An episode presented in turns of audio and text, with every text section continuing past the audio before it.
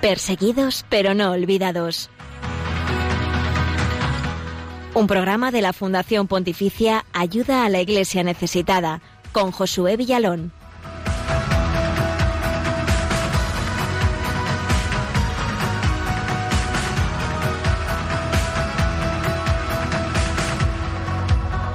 Bienvenidos a Perseguidos pero no olvidados. Eh, bienvenido a tu espacio de información, oración y apoyo a la iglesia pobre y perseguida en el mundo. Gracias por acompañarnos en Radio María, allí desde donde nos estés escuchando. Te acompañamos eh, con nuestras mejores intenciones desde el corazón y desde nuestro buen hacer aquí en la Radio de la Virgen, en la radio de nuestra Madre.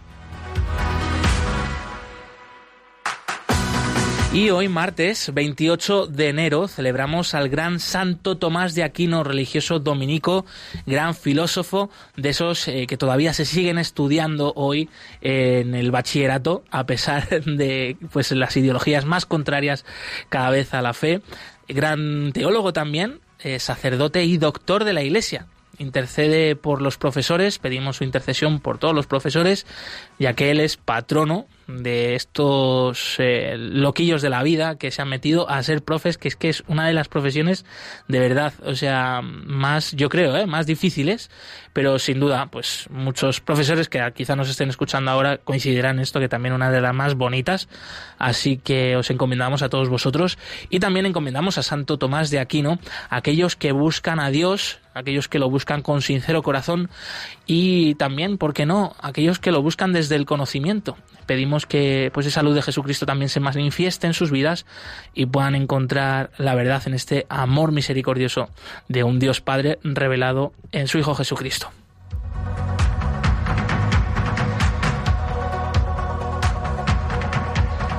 Venezuela sigue sufriendo un enorme calvario. Nuestro país hermano está atravesando una enorme crisis política, social y económica que ha llevado a la más absoluta pobreza a millones de personas en una de las naciones más ricas del mundo. Nos han comentado muchas veces amigos venezolanos que están llegando hasta nuestro país y tantos otros allí para los que hemos tenido la suerte de visitar este precioso país, pues nos dicen, ¿no? Estamos en una situación que nunca en nuestra historia habíamos vivido antes.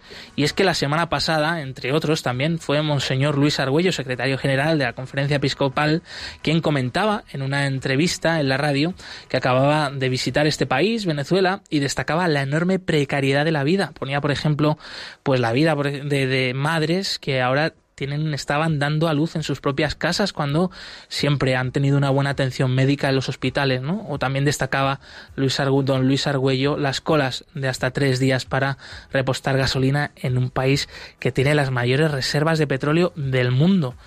¿Hasta dónde puede llegar la locura del hombre de una gestión política nefasta de un país totalmente secuestrado por las pues una de las peores ideologías no del mundo como pues como es el comunismo y también pues eh, queríamos conocer de cerca esta realidad una vez más, una vez más de Venezuela. Nos hemos acercado a Venezuela en los recientes programas, pero no podíamos mm, dejar mm, de hablar de ello de nuevo y sobre todo pues conocer cómo están sufriendo allí las personas, más allá de las enormes cifras, obviamente, que nos están llegando, como que ya 5 millones de venezolanos han huido del país ante esta precariedad, lo que supone cerca del 20% de la población, ¿no? Imaginaos, ¿eh? O, por ejemplo, otra cifra también tremenda que conocemos de Venezuela, que el 60% de la población necesita ayuda exterior, o cerca del 90% ya busca comida en la calle. Bien, más allá de estas cifras, detrás hay personas y bueno, queremos acercarnos a esta realidad y, lo haremos de parte de alguien que lo conoce muy, muy, muy de cerca. En unos minutos hablaremos con Julia Teresa Borges Figueredo. Ella es eh, pues una madre de familia venezolana, esposa, lleva desde ya varios años viviendo aquí en España, pero sigue teniendo familia, amigos allí. De hecho, incluso un hermano sacerdote, que es uno de estos valientes de la ayuda que está haciendo la Iglesia en mitad de esta tremenda situación que atraviesa Venezuela. Enseguida escucharemos a Julia Teresa.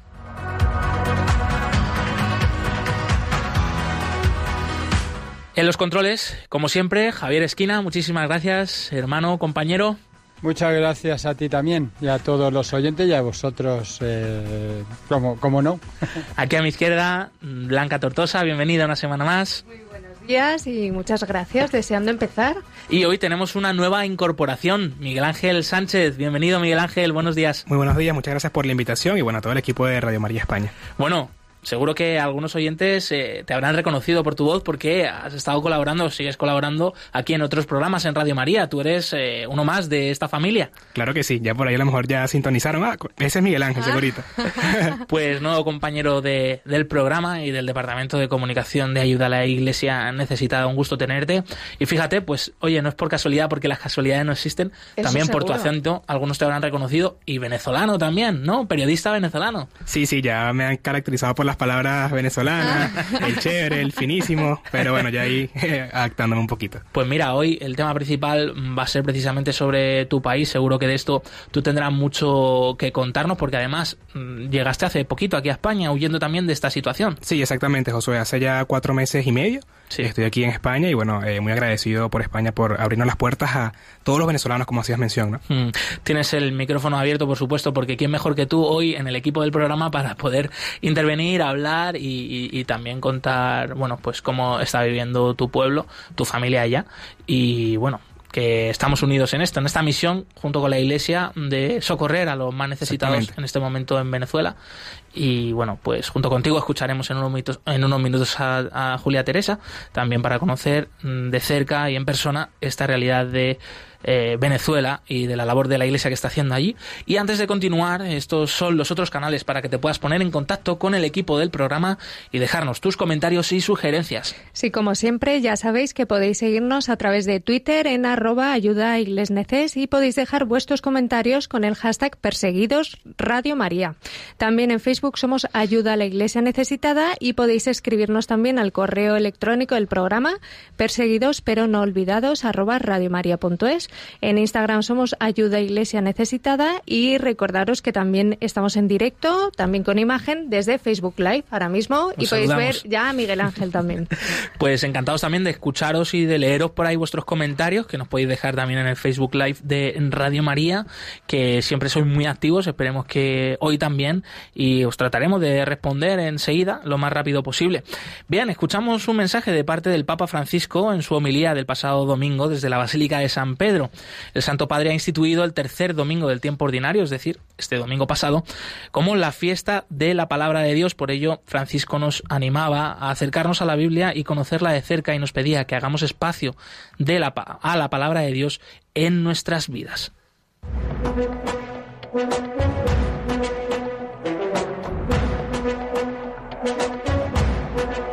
En palabras del Papa.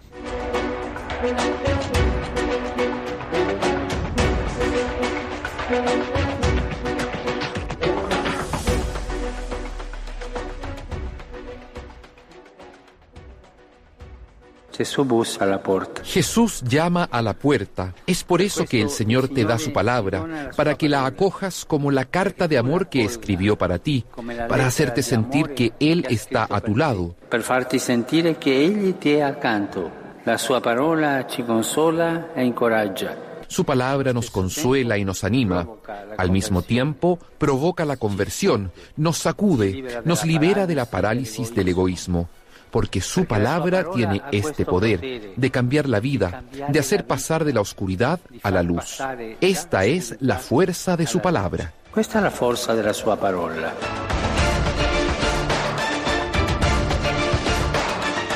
Pues es que la palabra de Dios nunca tiene desperdicio, pero es que además vaya fuerza que tiene. ¿Cuántas cosas ha nombrado el Papa Blanca? ¿Qué te han parecido estas ¿eh? palabras? Y además eh, me encanta esta fiesta que ha instituido el Papa y la veo realmente necesaria, ¿verdad? Que, que al final la palabra de Dios es palabra eficaz y muchas veces, bueno, pues tendemos a pasar un poco por encima, ¿verdad? Del Evangelio, lo lees y... De corrido ahí. De corrido, venga, ya me lo he leído. Y el, el Papa, como con esa luz de Dios, nos invita, bueno, pues a entrar y a profundizar y, y a ver qué es lo que Dios nos quiere transmitir. Totalmente, ¿no? Una frase también que me marcó mucho es cuando Jesús llama a la puerta y es donde Jesús va a buscarnos, ¿no? A cada uno de nosotros, siempre y cuando dejemos abiertas nuestras puertas del corazón.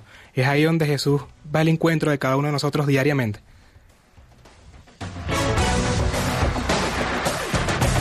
La religión con más seguidores en el mundo es también la más perseguida. Descubre la realidad de los cristianos perseguidos y necesitados en Perseguidos pero no olvidados, un programa de ayuda a la Iglesia necesitada en Radio María.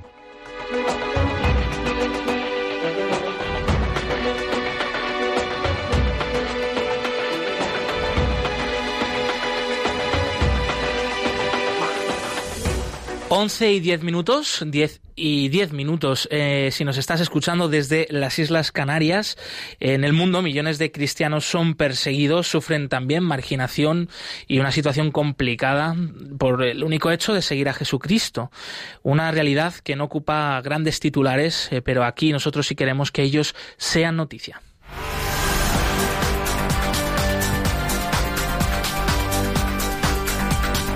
Queremos que sea noticia.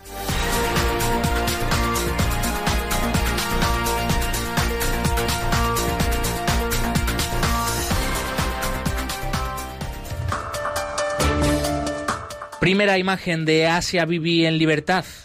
Así es, se ha publicado la primera fotografía tras la liberación de Asia Bibi, la mujer cristiana pakistaní acusada de blasfemia que pasó ocho años en prisión. Poco más de un año después de su puesta en libertad se ha dado a conocer la imagen tomada por el fotógrafo François Thomas con motivo de la próxima publicación de un libro de la editorial Rocher que relata su testimonio. A finales del mes que viene verá la luz el libro Por fin libre de la periodista francesa Anne Isabel Toyet, que relata el cautiverio y la liberación de Asia Bibi. Boko Haram es la bestia del apocalipsis, según un prelado de Nigeria. Boko Haram es como la bestia del apocalipsis que aunque le corten una cabeza, aparece que le vuelven a hacer otra, afirma Monseñor Bruno Ateba, obispo de la diócesis de Morúa Mokolo, en el norte de Camerún, en conversación con la Fundación de Ayuda a la Iglesia Necesitada. Según informaciones recogidas por la Fundación de ACN, todo parece indicar que su círculo de actuación simplemente se ha replegado a las zonas rurales de Nigeria y extendido a las zonas fronterizas de Camerún y del lago de Chad.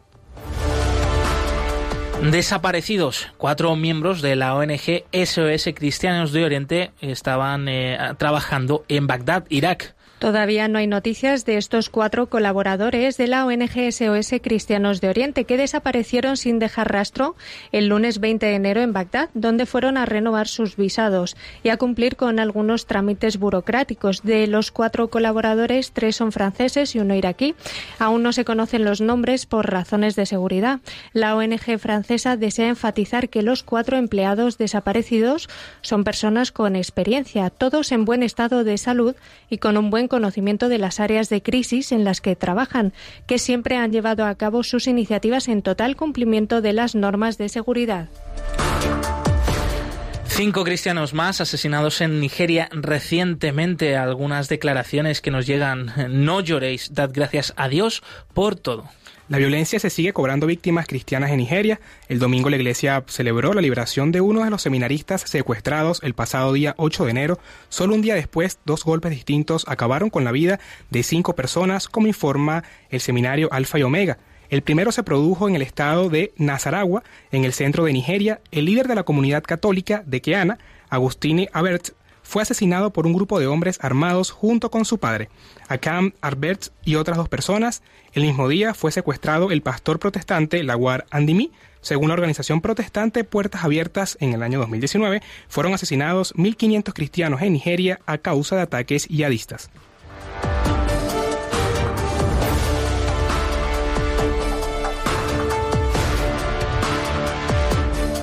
Hasta aquí la actualidad de la iglesia pobre y perseguida en el mundo. Más información diaria en la web ayuda a la iglesia necesitada.org.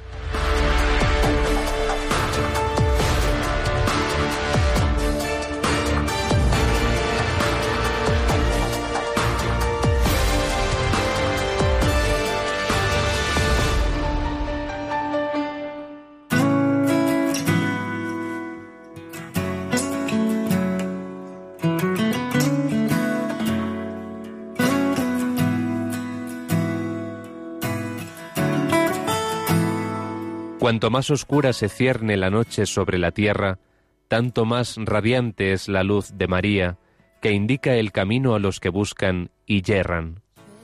Padre Berenfried van Straten, fundador de Ayuda a la Iglesia Necesitada.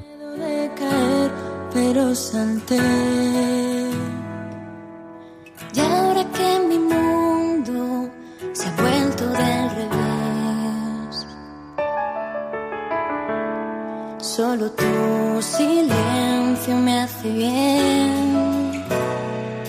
Solo tu silencio me hace bien.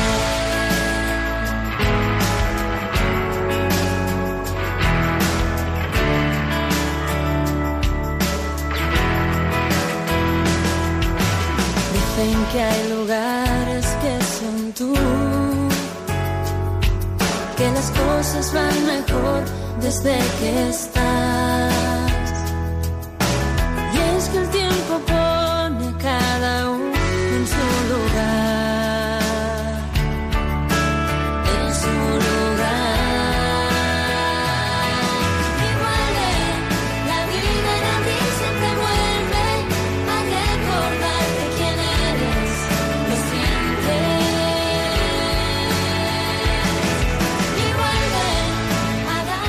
12 y 15 minutos, 10 y 15 minutos en las Islas Canarias, continuamos en Perseguidos pero no olvidados, el programa de Radio María que te acerca a la realidad de la iglesia pobre y perseguida en el mundo, de la iglesia que sufre y una iglesia sufriente de la mano de su pueblo que bueno pues ha conectado con el sufrimiento de tantas y tantas personas eh, que bueno pues están pasándolo muy muy mal.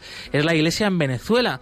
Lo avanzábamos al principio del programa. Queremos seguir hablando de ello porque bueno pues no solo el testimonio que están dando cientos miles de sacerdotes religiosas misioneros y, y laicos muy comprometidos en sus parroquias para dar lo mejor de sí con los más necesitados a través de comedores sociales a través de dispensarios médicos también en la misión evangelizadora que no se puede frenar no el evangelio pese a lo que se está viviendo allí y mm, eh, todas estas personas eh, son protagonistas obviamente de nuestro programa habitualmente y hoy en particular. Y para conocer un poquito más de cerca esta realidad tenemos al otro lado del teléfono a Julia Teresa Borges Figueredo. Ella es una madre de familia esposa laica venezolana viviendo aquí en España durante ya varios años pero que obviamente sigue muy conectada con la realidad de su país a través de su familia de sus amigos y recientemente además ha sido una de las caras visibles de la campaña Yo contigo Venezuela que ha puesto en marcha Ayuda a la Iglesia Necesitada, en particular en eh, Sevilla y en la diócesis de Sevilla. Julia Teresa, bienvenida. Buenos días, saludos cordiales para todos. Pues después de mucho tiempo hablando, Julia, que, que yo personalmente pues he tenido la suerte de conocerte en primer lugar, de animarte a esa presentación de esta campaña Yo Contigo Venezuela en Sevilla, me da mucha alegría el poderte tener también aquí en nuestro programa en Perseguidos pero no olvidados, así que bienvenida lo primero. Y bueno, la pregunta sería, ¿qué, ¿qué te cuentan tus familiares y tus amigos de la situación actual en Venezuela? ¿Cómo les está cambiando la vida? Bueno, la situación en Venezuela es tremendamente difícil.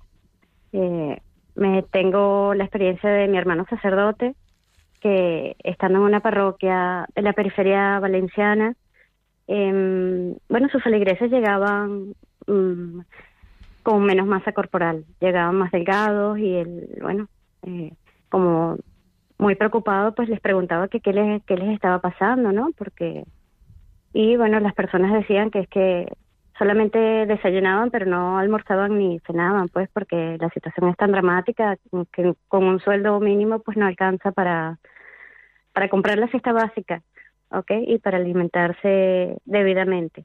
Entonces, pues nada, decidió con un grupo de, de sus feligreses formar, conformar un, un comedor social y actualmente asisten 150 personas diarias de lunes a viernes y 300 los domingos. Entonces, pues la situación es un poquito eh, muy dura, pues, porque no es solamente la parte de alimentación, sino que también les cortan la luz, es que también eh, hay escasez de agua, eh, hay escasez, un 99% de escasez de medicina, eh, el gas es difícil de conseguir, bueno, en fin, es que lo están pasando, el deterioro social es dramático, es impresionante.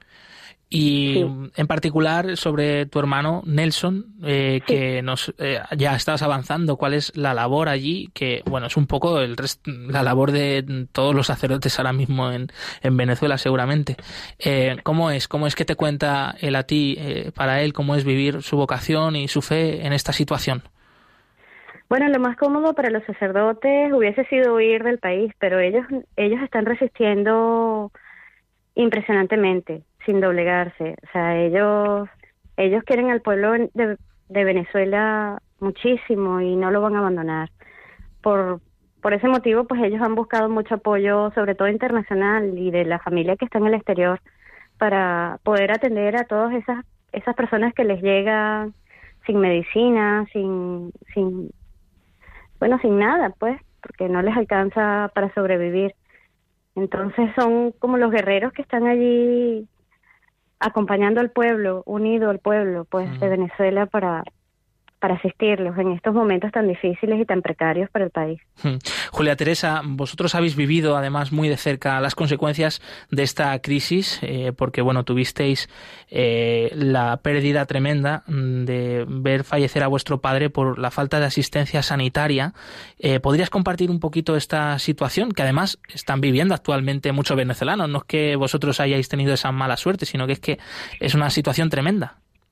Bueno, nos tocó vivir unos tres años un poco difíciles, ¿no? Porque, bueno, primero en el 2013, 2013 sí, más a principios, falleció mi sobrino Alejandro por un tumor cerebral con tan solo 19 años. Eh, en ese momento, pues decidí con mi esposo ir a Venezuela, aunque yo tengo un niño especial de que en ese momento tenía un año y ocho meses, pues fuimos para acompañar a la familia y mi padre al llegar estaba muy bien. A los 12 días pues le dio un infarto y intentamos llamar a las ambulancias para que asistieran a recogerlo y todas estaban averiadas. La situación ha llevado a que la infraestructura del país no sirva. entonces, bueno, pues lo llevamos a un centro de salud cercano y lamentablemente fallece sin atención adecuada para su, su, su, su atención. Luego el año siguiente es que o el segundo de mis hermanos pues le diagnostican un tumor de vejiga. Y bueno, su seguro privado no le ha alcanzado para, para operarse y ah, tuvo que asistir a un hospital público de Caracas en el cual tras tres meses en coma fallece lamentablemente. Y bueno, para la familia fue un, mm, o sea, supuso un suplicio buscando válvulas, albúmina humana, antibióticos, porque los, en las farmacias no había, no había nada. No había nada. tuvimos que movernos desde el, desde el exterior a, enviar lo que se podía y fue difícil. Claro. Al final falleció también por septicemia situaciones muy muy complicadas, ¿no? Que, que, que quizá, pues, oye, cualquiera también aquí en España podríamos vivir estas, estos momentos, ¿no? De, nuestra familia, pues un padre malo, un hermano con, con, una situación difícil, pero para que nos hagamos cuenta, ¿no? También de la indignidad y la injusticia, pues que ahora mismo se está viviendo en Venezuela, eh, que situaciones así, que no serían en principio de peligro de, de muerte, ¿no? Incluso, pero que, que está llegándose hasta este punto tan, tan grave. Y eh, bueno, Julia Teresa, tú llevas ya mm, varios años aquí en España em, y bueno, pues convives habitualmente, ¿no? Con pues como una más, ¿no? Ya de nuestra sociedad y bien acogida y querida, por supuesto. Eh, ¿Cómo definirías la fe y el carácter de los venezolanos, incluso, pues, quizá comparando, ¿no? Con los españoles aquí. Bueno, la verdad es que los venezolanos eh, tenemos mucha fe, tenemos mucha fe. Intentamos resurgir de las cenizas, como decimos, ¿no? Y, y tener fortaleza para, para aportar desde el exterior. Nos unimos todos, todos estamos unidos para lograr un cambio en Venezuela, un cambio social, un cambio político. ¿okay? Estamos todos intentando eh, cambiar la realidad que es triste para el país. Y si estamos muy unidos, estamos intentando cada uno ha fundado organizaciones de envío de medicinas, otros han, han eh, bueno, ¿qué te puedo decir? Los españoles además son muy solidarios. Yo tengo la experiencia vivida en la parroquia Santísimo Cristo del Perdón también, que se han volcado totalmente en Sevilla para ayudar, sí, de Sevilla. Es una parroquia muy pequeña que está detrás del templete de la Cruz del Campo y se han volcado, pero de, de manera maravillosa para, para ayudar a mantener el comedor de mi hermano, por ejemplo, ¿no? Y bueno, tanta gente que ha sido muy solidaria y generosa. Yo de España, pues son gente hermana. Gente hermana. Eh, tengo aquí conmigo a Blanca Tortosa, compañera del Departamento de Comunicación de Ayuda a la Iglesia Necesitada y también del equipo de este programa, que quería preguntarte. Buenos días, Julia Teresa. Yo, escuchándote además hablar de una forma tan cariñosa, em, quería preguntarte si eh, te sientes acompañada y apoyada por la Iglesia de aquí de España y por todos los, los que te acompañan en esta singladura en España. Sí, me siento acompañada, arropada. Mira, eh, yo recuerdo hace unos casi tres años que, bueno, a mi hermano le negaron el pasaporte para poder venir a España a trabajar un poco y, y, y enviar, llevar algo de ayuda para su parroquia, que le comenté al sacerdote donde yo asisto a misa, que es eh, del Santísimo Cristo del Perdón, pues me acuerdo que ese día yo estaba desesperada y, y recurrí a él y le dije, don José Manuel, mire, con lágrimas en los ojos porque estaba desesperada. A mi hermano no le dan el pasaporte, tiene una enfermedad crónica que no está asistida y además tiene un montón de gente que, que acude a su iglesia y no tienen que comer. Y él enseguida me dijo, no te preocupes, vamos a hacer una campaña solidaria. Y a partir de entonces, mira, es como que me volvió el alma al cuerpo. O sea, yo dije, es que aquí Dios está haciendo su obra. O sea, ellos nos han acompañado muchísimo y de verdad que ha sido una experiencia maravillosa. No solo don José Manuel, sino la parroquia como tal. Y la iglesia sevillana se ha volcado muchísimo para ayudar. Mm. Miguel Ángel Sánchez, eh, compañero también del programa y venezolano como tú, Gilia Teresa, te quiere preguntar también. Buenos días, Julia Teresa. Bueno, una hermana venezolana, escucharte por acá en Radio María. Aprovecho la oportunidad, bueno, para este, poner en oración siempre a tu hermano sacerdote, a ti y a todos tus familiares que cuentas con mis oraciones aquí de un hermano venezolano aquí en España. Bueno, muchas gracias. Y siempre te escucho, porque escucho entre amigos en las tardes cuando vengo de, de vuelta del trabajo a la casa y, y para mí es un placer también escucharle y encomiendo a todas las personas que están allí también. Por último, antes de despedirte, Julia Teresa, también queríamos conocer un poquito cómo fue ese acto del pasado domingo que tuvo lugar en Sevilla con Monseñor del Prete, arzobispo de Valencia, de Venezuela. Bueno, ha sido fabuloso. Eh, bueno, primero asistieron muchos venezolanos, asistieron mucha gente de, Sevilla.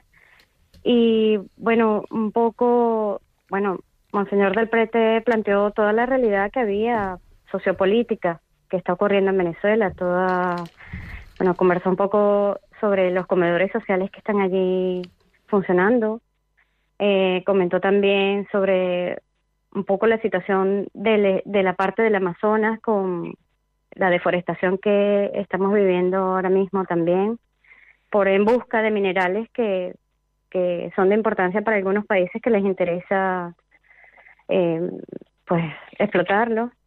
Hemos hemos visto algunos vídeos también de parte de allá de la Iglesia Necesitada que nos ofrecieron con su testimonio que han estado allí en, en mi pueblo natal, que es además el Estado Vargas. ¿okay? Y bueno, ha sido fabuloso, la gente quedó, hace falta informar, hace falta informar y esto hay que hacerlo mucho más, porque la gente no, no sabe realmente lo que está sucediendo allí, es que no, no se informan las noticias y no, pues desde nuestro programa Perseguidos pero no olvidados seguimos enganchados, conectados con la realidad de Venezuela, claro sí, eh, claro que sí, informando y también unidos en la oración. De hecho, mira, muchos oyentes a través del Facebook Live están ahora dejándonos sus comentarios y algunos de ellos son, pues en este sentido, de apoyo, de oraciones por Venezuela, Blanca. Eso es, por ejemplo, Ramiro desde Coruña eh, pide oración por Venezuela, también Manuel Castaño le pide a la Virgen que proteja Venezuela y muchos hermanos más, ¿sí? Pues eh, te agradecemos una vez más, Julia Teresa, que hayas estado acompañándonos con nosotros aquí en Perseguidos pero no olvidados. Un fuerte abrazo y seguimos, claro que sí, de la mano, eh, acompañándos. Claro que sí, muchas gracias. Gracias a todos. Seguimos rezando.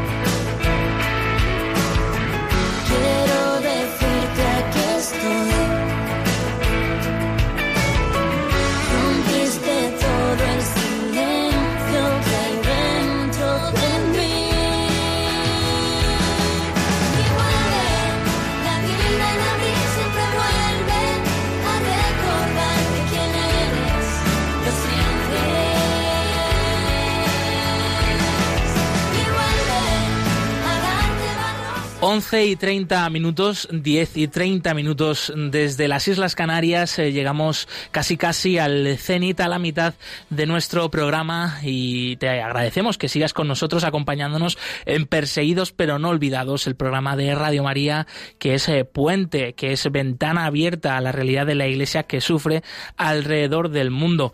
en unos minutos abriremos los teléfonos de la emisora para que podáis llamarnos y participar aquí en directo con nosotros y compartir compartir vuestros comentarios sobre los distintos temas que estamos tratando a lo largo del programa. Como tema de portada está la realidad mm, de la situación en Venezuela y de la labor de la Iglesia allí, pero bueno, también podríamos hablar de la actualidad de la Iglesia pobre y perseguida en el mundo o de las siguientes secciones que enseguida vamos a dar paso con un testimonio estupendo que precisamente nos llega de Venezuela.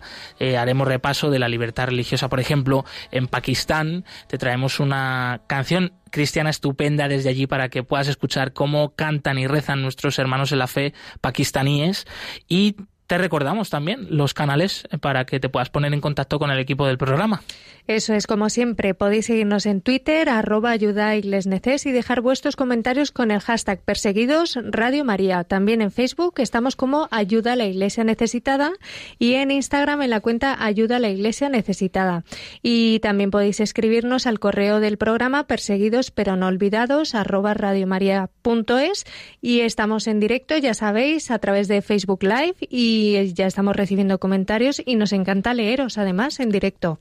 Desde Maiquetía, una ciudad en la periferia de Caracas, eh, muy conocida por eh, pues eh, ser donde está el aeropuerto internacional ¿no? de Caracas, de la capital venezolana, hay una parroquia, la parroquia de San Sebastián, que se está desviviendo, ¿no? Empezando por su párroco, el padre Martín Vegas, pero por un equipazo de voluntarios que todos los días dan de comer a cerca de 200 personas. Es el testimonio de esta semana y te lo traemos de mano de la mano de Blanca Tortosa.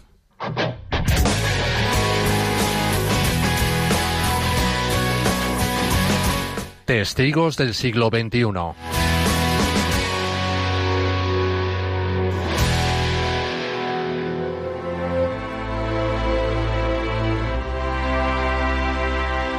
Venezuela continúa inmersa en una crisis de enorme envergadura y en ella, como suele ocurrir en estos casos, la peor parte se la lleva el pueblo.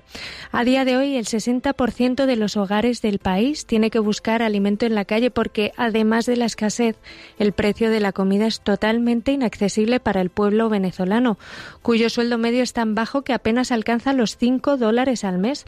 Por ello, millones de personas en Venezuela sobreviven gracias a la ayuda que le sigue ofreciendo la Iglesia. Y de esta forma es como nacieron los comedores parroquiales como respuesta a esta gran necesidad.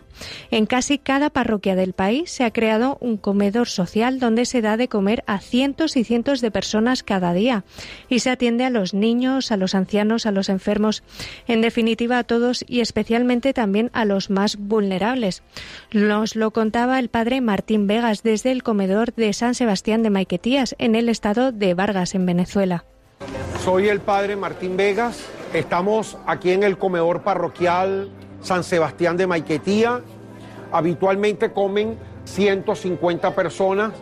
Comen con nosotros también personas de la tercera edad y algunas personas con algunas discapacidades físicas. Agregamos también a los papás de los niños.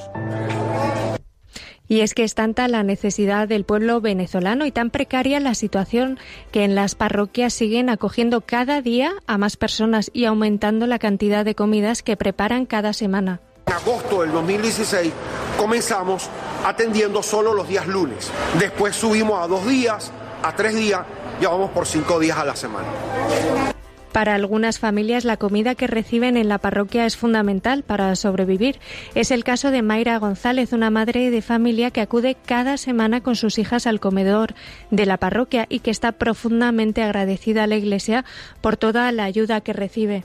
Mi nombre es Mayra González, este, soy mamá de estas tres niñas y nosotros, bueno, siempre venimos aquí tres días a la semana, viniendo y, chévere, de verdad, porque de verdad que es una gran ayuda, por lo menos uno la comida de la casa la estiró un poquito más.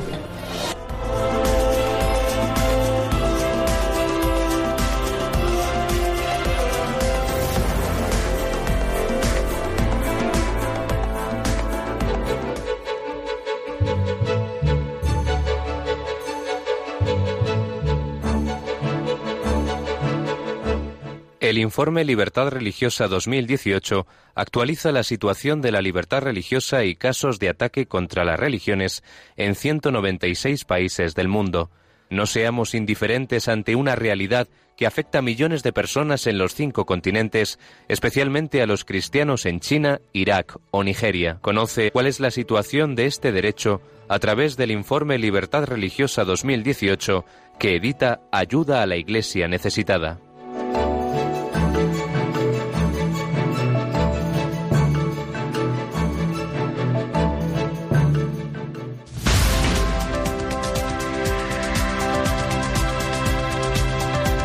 Libertad religiosa en el mundo.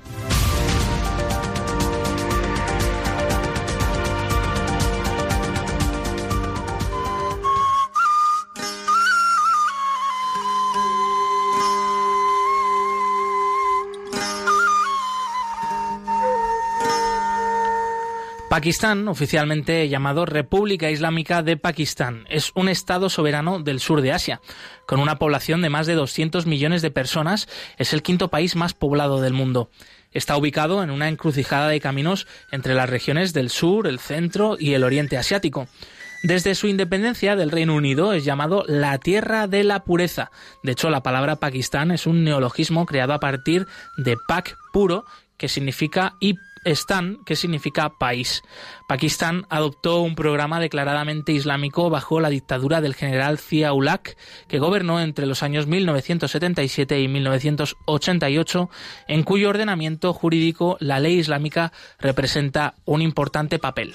La Constitución pakistaní de 1973 establece en el preámbulo y en los artículos 20, 21 y 22 que todos los ciudadanos disfrutarán de la libertad y practicar y profesar la religión que elijan, sin embargo, este derecho a la libertad religiosa en los últimos años, a pesar de los esfuerzos de los sucesivos gobiernos, está enormemente limitado por las estructuras constitucionales, legales y políticas del país, que no tratan a los miembros de las minorías religiosas como ciudadanos iguales a los musulmanes. Atendiendo a la Constitución, el artículo 2 establece que el Islam es la religión de Estado, el artículo 41.2 dispone que el jefe del Estado tiene que ser musulmán y el artículo 91.3 estipula que el primer ministro también debe ser musulmán. Conforme al artículo 203e, el Tribunal Islámico Federal tiene el poder de invalidar o sugerir enmiendas a cualquier ley contraria al Islam. Además, el 7 de septiembre del año 1974, la segunda enmienda a la Constitución determinó a quién se puede considerar musulmán en Pakistán y a quién no.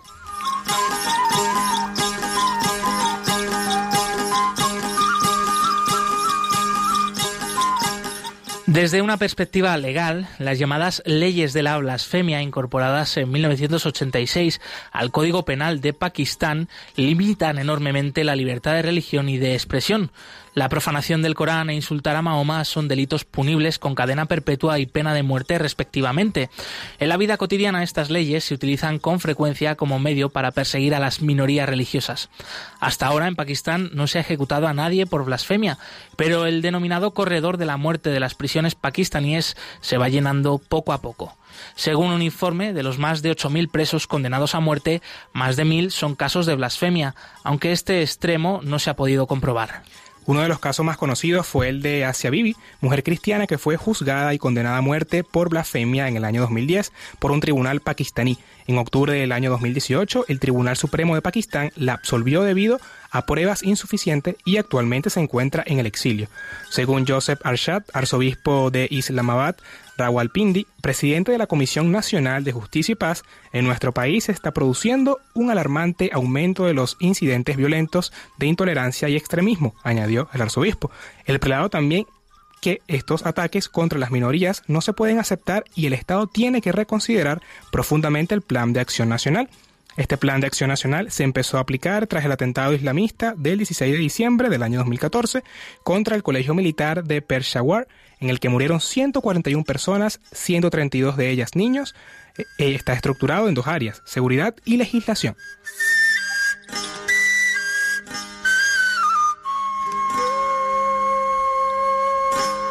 En esta situación apenas hay buenas noticias para la libertad religiosa en Pakistán. Se puede mencionar la inauguración de una capilla cristiana en el campus de la Universidad de Ingeniería Agrícola de Faisalabad en un país que cuenta con 177 universidades e institutos de educación superior, es la primera vez que se permite la presencia de un lugar de culto no musulmán.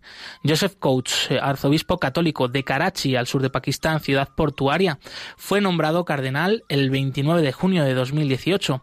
El 20 de mayo de ese año declaró a la prensa que el diálogo interreligioso constituye una prioridad para la Iglesia y para la sociedad de Pakistán. Pero al mismo tiempo, este cardenal no ocultó el hecho de que la violencia es un problema que afecta a todo el país. Esta forma de Islam muy fanática y extremista, que no es el Islam de la población en general, afecta no solo a los cristianos y a otros no musulmanes, sino que los terroristas no dejan libres ni a los propios musulmanes, declaró Monseñor Coates. Mientras se espera una posible mejoría de la situación en el país, el número de pakistaníes pertenecientes a las minorías religiosas que quieren abandonarlo sigue creciendo.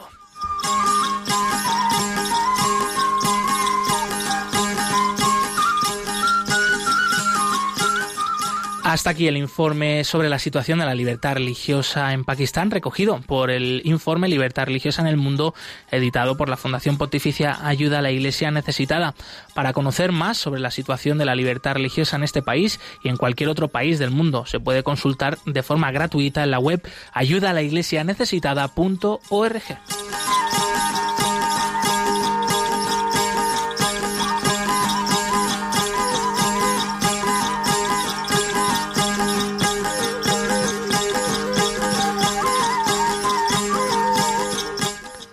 Es el momento de poder eh, llamar ya a la emisora en el eh, número de teléfono 910059419 y compartir con nosotros aquí en directo vuestros comentarios de los distintos temas que hemos eh, tratado en el programa, que estamos tratando en el programa. Así que os invitamos a llamarnos. Nosotros encantados de poderos tener aquí con nosotros, escucharos y compartir también, claro que sí. Este programa es precisamente para vosotros, los oyentes de Radio María.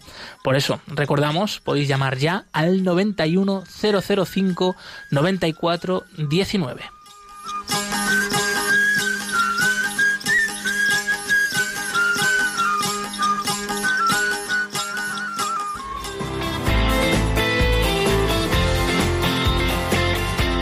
Cantad al Señor todos los pueblos.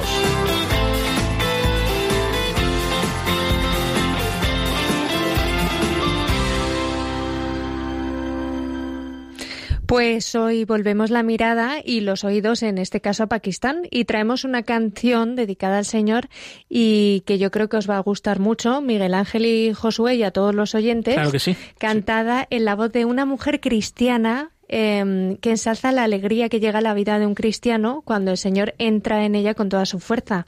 Y este tema que vamos a escuchar está cantado en urdu, que es la lengua nacional de Pakistán, y el estilo de la canción fusiona principalmente la música tradicional pakistaní con algunos detalles de la música más occidental. A ver si os gusta y como siempre suena así de bien. A ver, a ver.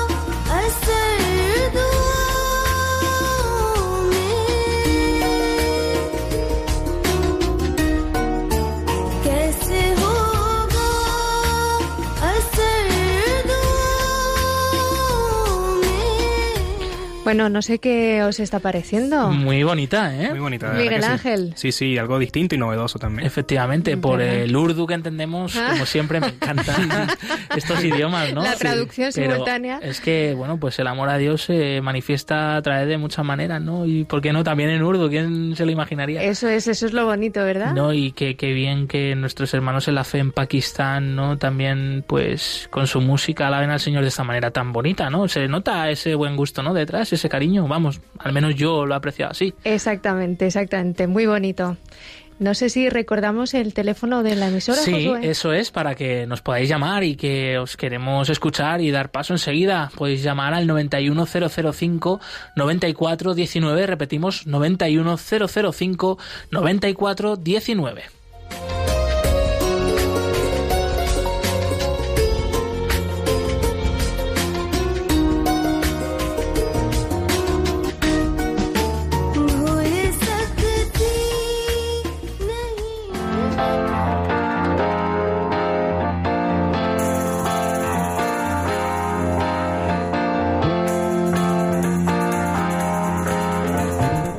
Cerca de ti.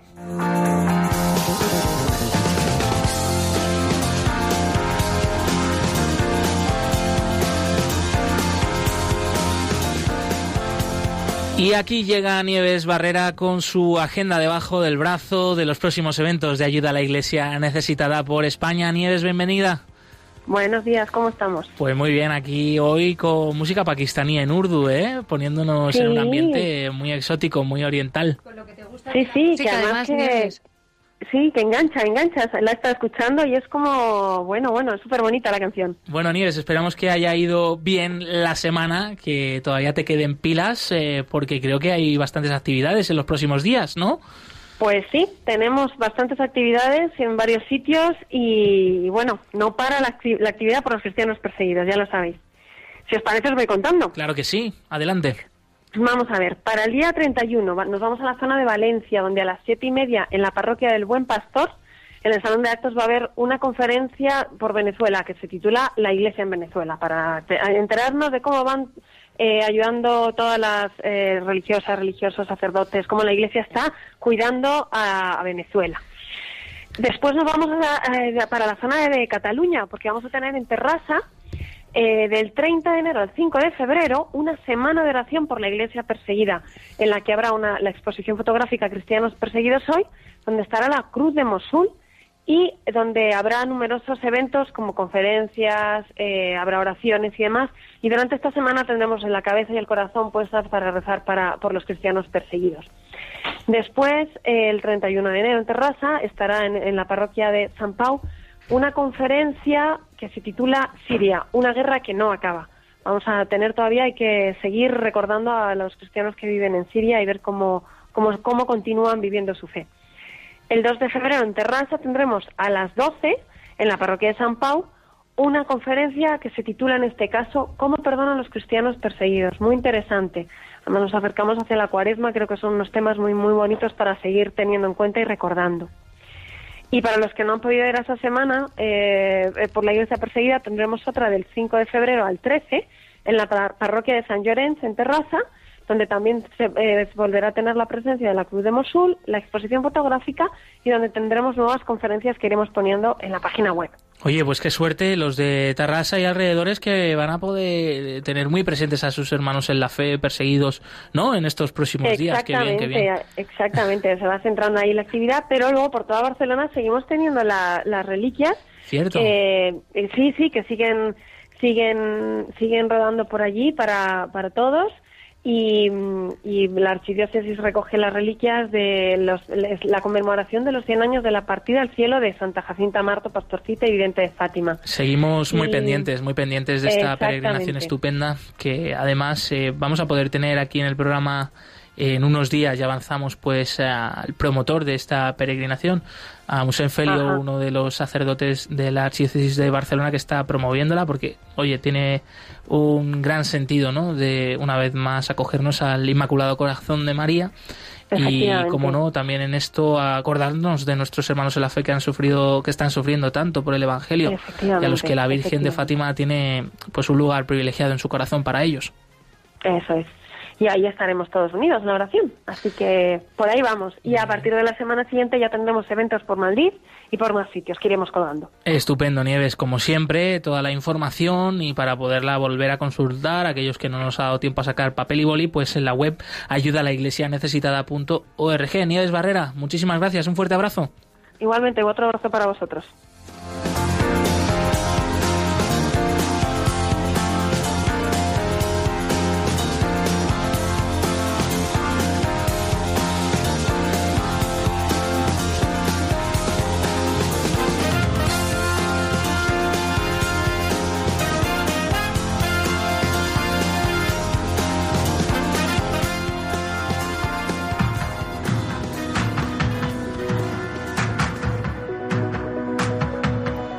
Venezuela, Venezuela está en nuestros corazones, eh, también la iglesia venezolana que está haciendo pues una inmensa labor evangelizadora y pastoral que de la que tenemos que aprender mucho, eh, de verdad, eh, con sincero corazón lo Desde digo. luego, ¿eh? Y bueno. Miguel Ángel, ¿qué tal? ¿Qué te ha parecido el programa esta primera vez que te estrenas con nosotros? De verdad que espléndido y nuevo- una vez más gracias por la invitación y a todos estos temas tratados muy importantes para que, bueno, nuestros radioescuchas estén al tanto de la situación que pasa no solamente aquí en Europa, sino también en Venezuela, Latinoamérica. En tu verdad. país. Exactamente. Bueno, también, oye, te acompañamos en la oración por tus familiares que tienes allá, tus papás, a tu sí, hermana, ¿no? mi mamá, papá, hermanita, mi- mis primos, todos allá en, en Caracas. Sí, sí. Un saludo desde aquí para ellos, que Claro que sí. entiendo que no será fácil también el eh, vivir en la distancia, pero bueno, la fe nos ayuda también, ¿no? A estar más en comunión. Claro que sí, a todo el equipo de Radio María Venezuela también, a todos mis hermanos allá que siempre estoy en comunicación, en sintonía.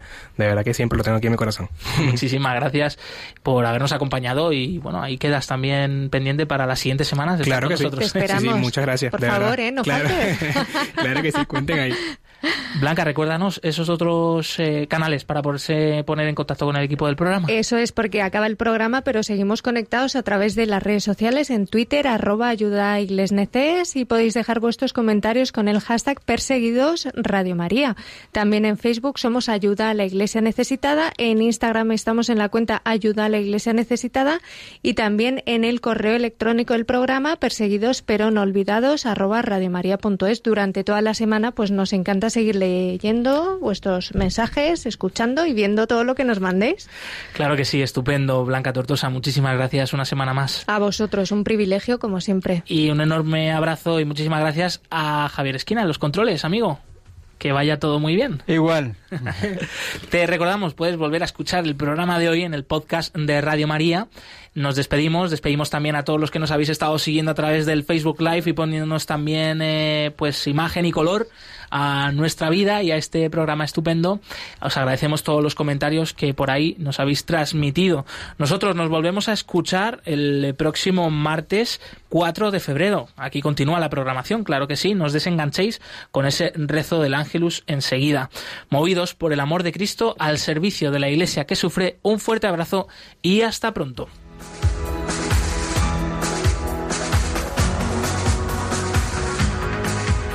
Concluye en Radio María, Perseguidos pero no olvidados, un programa de la Fundación Pontificia Ayuda a la Iglesia Necesitada, con Josué Villalón.